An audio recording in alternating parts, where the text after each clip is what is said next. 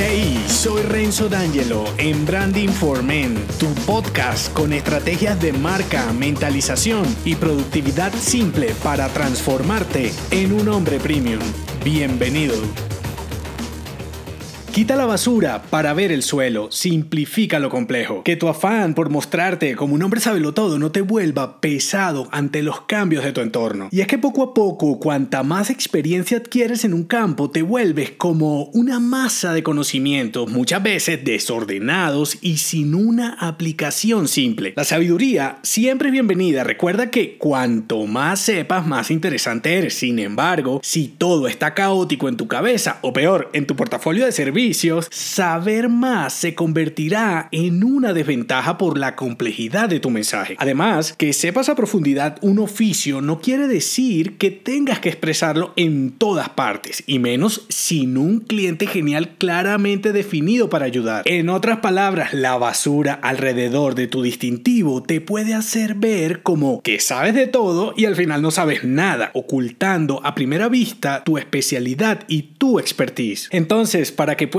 expresar la esencia de lo que haces con tu marca, resume, elimina lo que sobra que ahora no ves. Piensa que la magia de simplificar está en mostrar de manera sencilla cosas complejas. Y eso lo logras si eres experto en un tema. Un hombre sin tu experiencia no será capaz de expresar lo que hace de forma simple. Así que concretar forma parte de ser un hombre inteligente y esto te puede ayudar. Dos planos para facilitar los negocios con tu marca personal. El primero, íntimo y el segundo, empático. Voy por el primero, íntimo. El orden comienza en casa. Antes de comunicar tus servicios, categorízalos por lo que solucionan. Es decir, etiquétalos como con una especie de rótulo que revele su esencia. Por ejemplo, es un gestionamiento, es un consulting, un mentoring, un training. ¿Qué es? Y mételo allí. Así también funciona para los productos físicos. Luego fusiona todo en máximo tres categorías con tres subcategorías. Lo que supera este nivel será percibido por tu cliente como complejo. La cosa no acaba con lo que vendes. Debes intervenir los procesos internos para contratarte y ejecutar los servicios eliminando pasos y buscando alinear todo con la solución que generan. Segundo plano, empático. Esta es la mejor parte, de acuerdo con las dificultades, retos, preocupaciones y necesidades personales y profesionales de tu cliente, intenta poner tu portafolio en su perspectiva. Es decir, míralo desde sus zapatos. Por esto es tan importante que conozcas muy bien a la persona que le hablas y ayudas. Como siempre te lo digo, si le hablas a todo el mundo, no le hablas a nadie y te tendrás un producto que nadie quiere comprar. Si es la primera vez que configuras profesionalmente a tu cliente genial, busca amigos para los que tu solución sea atractiva. Y también elige por lo menos 5 clientes con los que haya sido genial hacer negocios y pídeles feedback. ¿Qué puedes hacer ya? En medio del desorden se fortalece el caos, limpia, organiza, despeja el camino para ver lo que hay en el fondo. Reestructura por lo menos una vez al año todo tu portafolio de productos y servicios y